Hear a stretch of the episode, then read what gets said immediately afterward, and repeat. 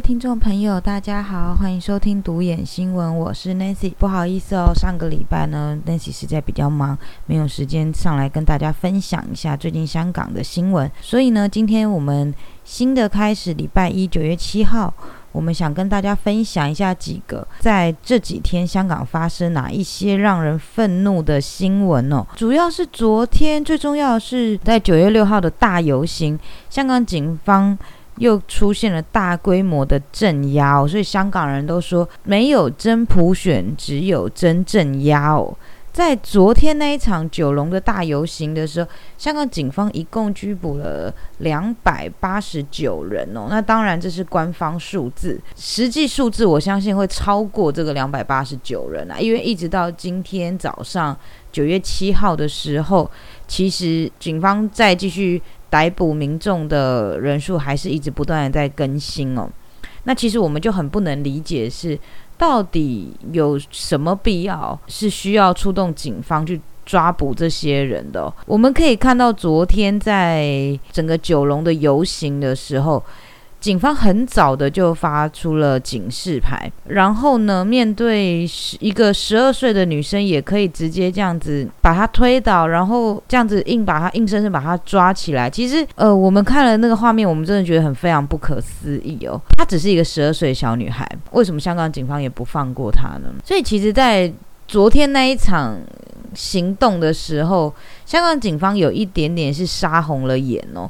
我们实在是不知道是不是因为压抑太久了，所以最近缺业绩，现在才需要出来这样子有这样子的行为哦，实在让我们觉得非常不可思议。那我们来看一下，这个是官方数字的报道。他说，这个两百八十九个人九个人当中呢，包括一百七十七位的男性以及一百一十二位的女性，然后年龄呢从十三岁到七十一岁都有。涉及的罪名包括了非法集结，然后参与未经批准的集结，组织未经批准集结，在公众地方行为不检，危险驾驶。那我们等下特别来讲一下这个危险驾驶跟藏有攻击性武器的呃那个巴士的司机哦，还有刑事毁坏、游荡、阻碍警务人员执行职务。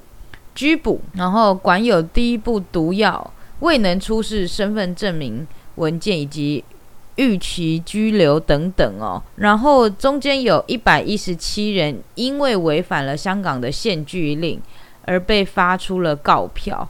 呃，我们都知道现在香港的限聚令好像是两个人嘛，也就是说，如果你们三个人是站在一起的，就违反了。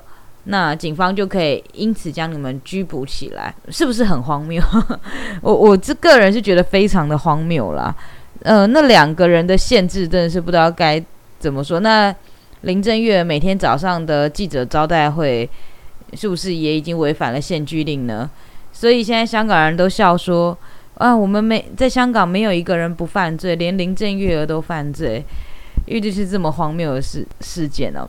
好，那我们要来特别讲一下，是昨天有一个三十七岁的巴士司机哦，他是驾驶九七零富乐的那一台巴士司机，他以涉嫌危险驾驶遭到逮捕。警方说，在他的口袋内检获一个士巴拿，就是说他涉嫌藏有攻击性的武器哦，因为这样子，然后给他逮捕了起来。那我们就觉得非常的荒谬啊，因为大家还想到的是前在去年的时候，有一名计程车司机，五十五十九岁的 taxi 司机，叫做郑国权，这个驾驶就是故意开车去撞伤三名女子的，其中一名二十三岁的女子双脚被撞断的那名计程车司机。大家还记得吗？对，今天我们也要顺便来讲一下这个这两件事情到底有什么不公不义的过程哦。好，那我们先来讲那个巴士司机。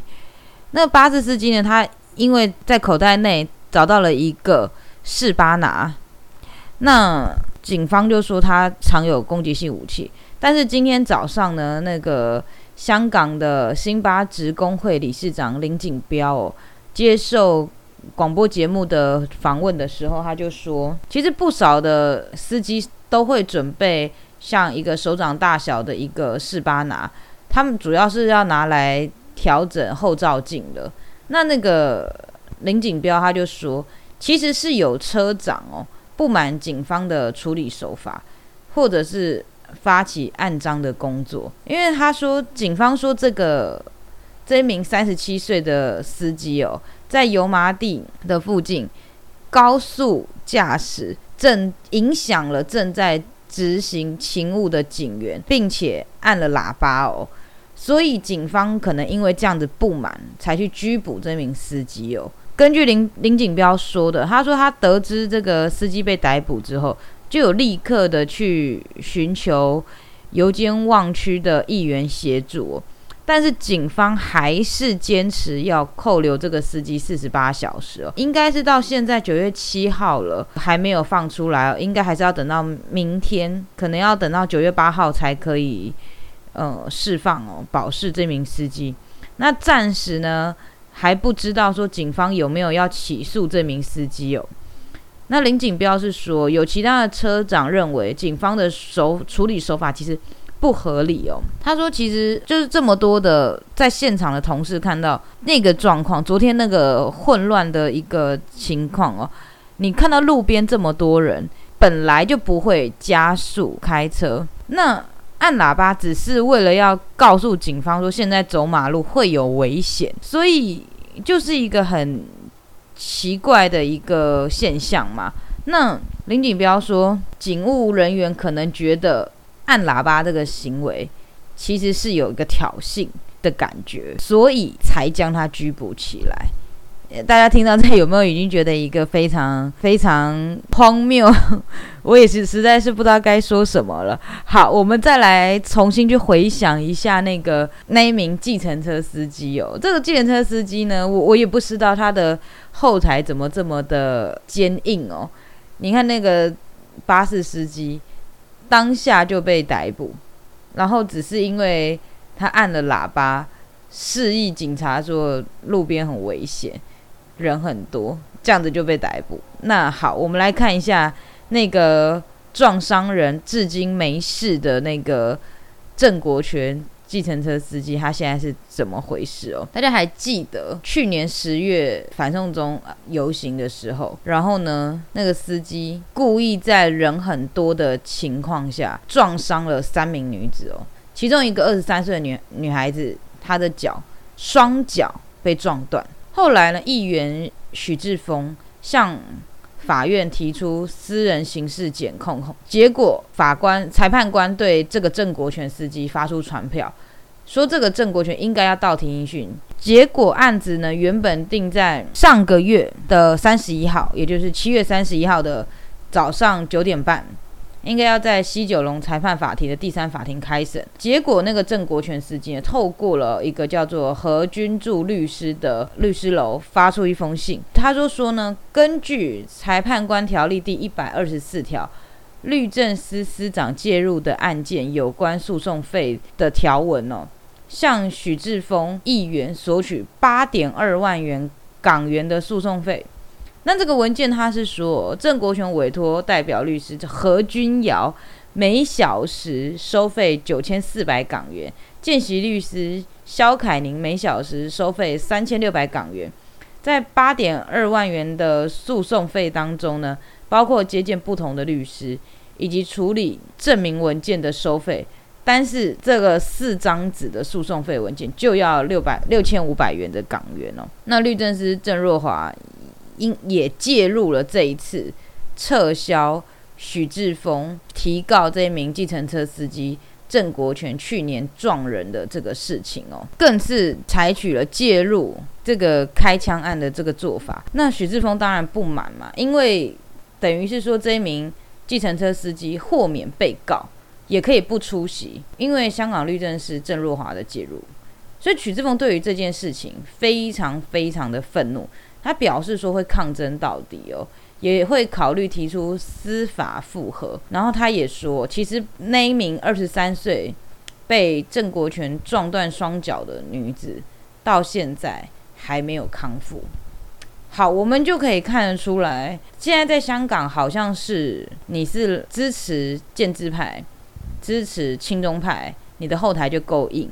你连这么公然撞伤人的案件，香港的律政司都可以撤销你的刑事案件，还要跟提告的议员索取八点二万元的诉讼费用，这是这么荒谬、这么荒谬的事情。那请问一下，被撞断双脚的那名二十三岁女子，以及被撞伤的另外两名女子，这三个人，郑国权也要付他们一毛钱的医疗费用吗？没有，没有，还这么嚣张的要求议员付你八万多块的诉讼费，真的是荒谬至极。那我们再来看看昨天九月六号那名巴士司机，他只不过是按喇叭提醒大家说现在路边人很多，很危险，因为这样警方认为他在挑衅，所以拘捕他，就是这么荒谬的世界。香港现在的香港就是这么荒谬的白色恐怖。好，那我们除了讨论昨天的游行以外，我们今天也要讨论的是，当然就是继续来探讨陈燕玲死因原讯哦。今天是进入了第十一天，第十一天呢，今天所传召的是一个政府化验师，叫做康佑轩的一名康化验师哦。他今天出庭作证哦，他说补充在陈燕玲死者的毒理报告的资料。证实陈燕玲在死前的时候是没有吸毒的状态。他说陈燕玲在死前是没有吸毒的状态，所以过去外界怎么去说陈燕玲吸大麻，或者是是一个什么样顽劣不堪的小孩？今天这个康佑轩出来打脸了。他说陈燕玲死前的时候并没有吸毒，不管是你的同学、学校老师，或者是那个医院的。医生所讲的，今天化验室出来说了没有？没这件事。就连那一名，就连在第八天的时候传召的那一名法医哦，马宣利，他也说陈燕玲的死因非常可疑哦。他更不明白的是，为什么卫生署法医部没有在警方捞起陈燕玲遗体后？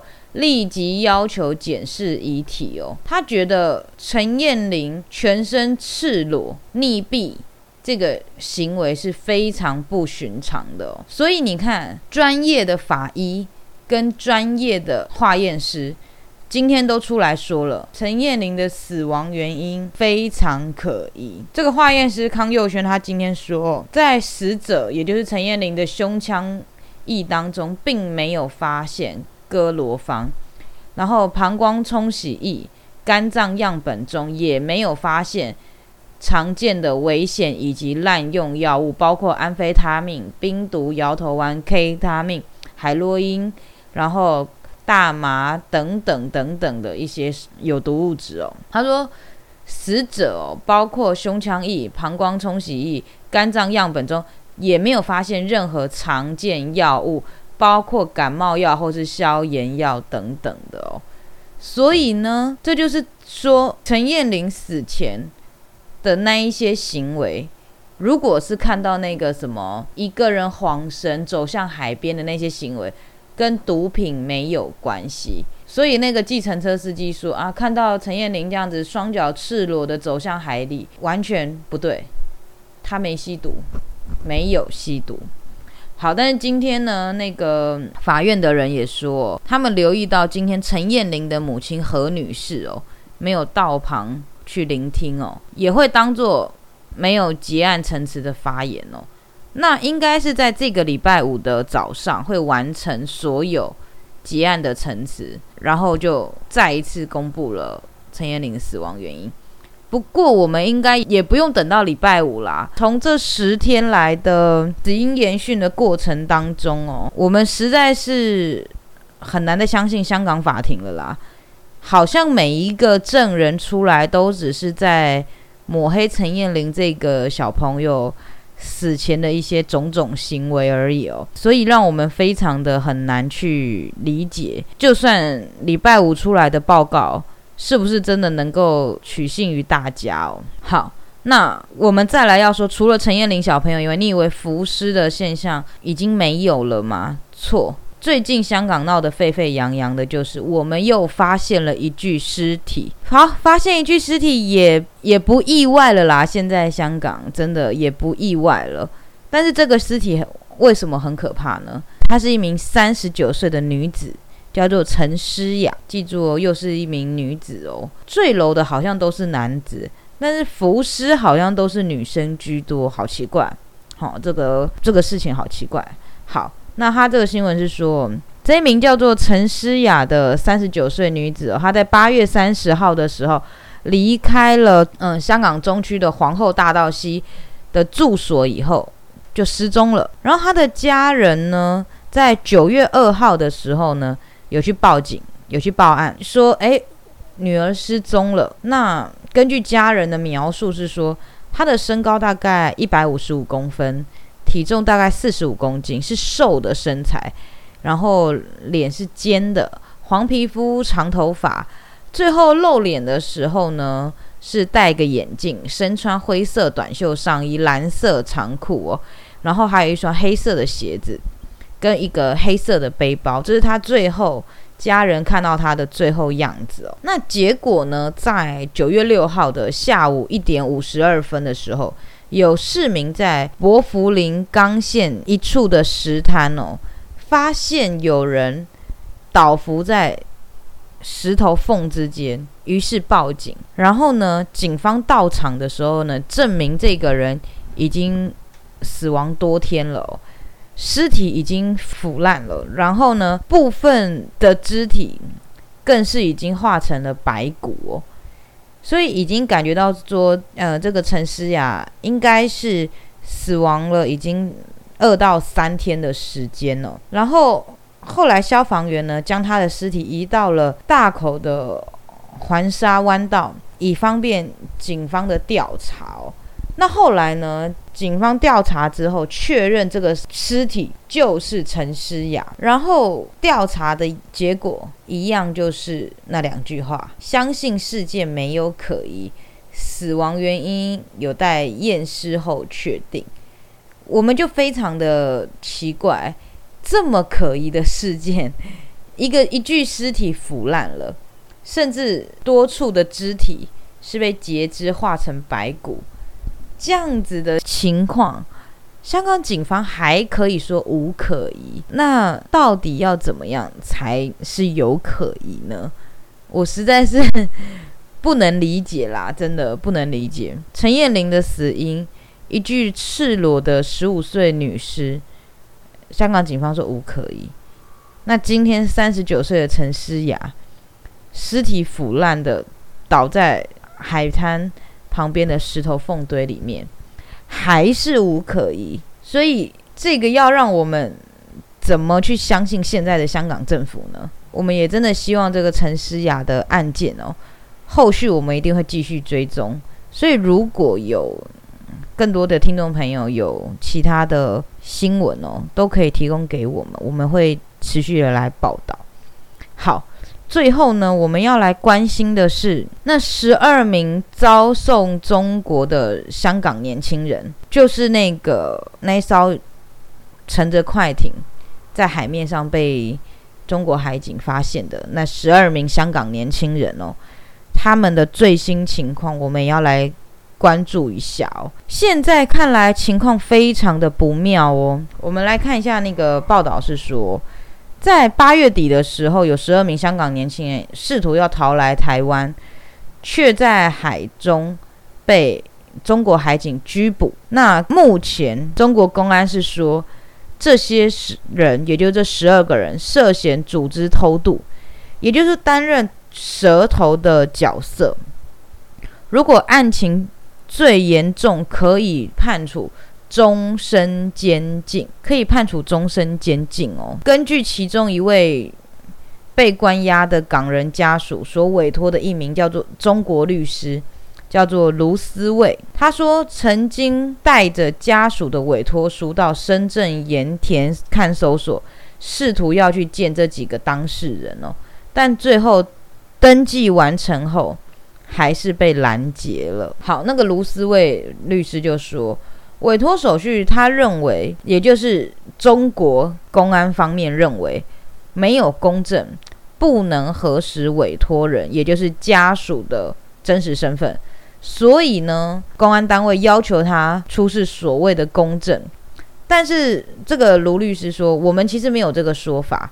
也就是说，在这个刑事诉讼当中，我叫他拿法律依据出来，公安单位反而拿不出来。然后这个卢思威律师更描述了跟他会面的那个警员哦，跟他说：“你的当事人啊，也就是这十二名人年轻人啊，有机会涉嫌组织他人偷越国边境罪这个罪名。”比原本的拘留通知书写的偷越国边境罪更严重，也就是说，这个原本的偷渡罪啦，我们就简单讲叫偷渡罪，原本判处一年的监禁就可以了，就算再严重一点，也可能判到二到七年的监禁。那现在呢，香港警方跟他强调的是，这几个人有可能。被控另外一个组织罪，就是组织偷渡啦。你们不是个人身份，你们是有组织性的在做这件事情。所以呢，他中国的警方跟他透露，如果情节严重的话，也就是说，这些人如果是什么偷渡集团的首领啊，或者是检查的时候有一些暴力的反抗啊什么的，中国可以对这些人判处。终身监禁，这已经不是什么二到七年了，是终身监禁。所以现在这十二个人，我们会继续关注啦，也希望有国际的力量可以进来，希望这十二个人真的最后可以离开中国的手中。好，另外一个律师叫做范彪文的，也带了其中一个被关押的香港的家属委托书申请会见。一样被拒绝了，那拒绝的理由都一样。不过这个范律师哦，他说，根据他掌握到的消息是，这十二名青年哦，在深圳的时候被扣留的期间，已经被要求接受了武汉测验的检测。这不就是现在香港人最害怕的吗？我们不要做筛检，为什么？我们怕我们的 DNA 被送往中国去，我们真的不知道该怎么去救这十二名年轻人了，只能看后续的一个状况，再来跟大家分享哦。所以呢，大家有没有发现这几天的香港其实一波未平一波又起？除了那十二名年轻人以外，又有可疑的浮尸陈燕玲的死亡冤冤案。然后不公平的巴士司机遭到拘捕，种种种种的行为都让我们感觉到现在的香港怎么了？所谓的自由民主在香港早就已经荡然无存了，真的。中国曾经说的五十年不变，一国两制，现在不是一国两制了，是一国一制外加二等公民。大家听得懂我意思吗？中国人在中国。都没有受到这样子的对待。香港人现在正是主权移交回到中国手中后，日子过得比中国人还不如。所以，我们都可以很清楚的看到一些事情，就是中国连自己所定定的法律都不遵守的时候，国际上的其他人凭什么认为中国会遵守跟我们的约定呢？不会。因为他们连自己做出来的约定，他们都可以不遵守，何况是跟其他国家的协议？所以不要再傻了，不要再觉得跟中国友好会是一条出路。我们可以看到，香港完全没有生路。我们真心的期盼这一切的事情赶快结束，但也许这条路还很漫长。不论是在香港继续抗争的手足们，还是……流亡在外的朋友们，大家一定要记得，千万不可以自我放弃。大家一定要坚持抗争下去。这条路也许很漫长，但我们不可以放弃。Nancy 今天就跟大家分享到这边。如果还想知道什么样的新闻的话，欢迎跟我们留言分享。独眼新闻，我们下次见，拜拜。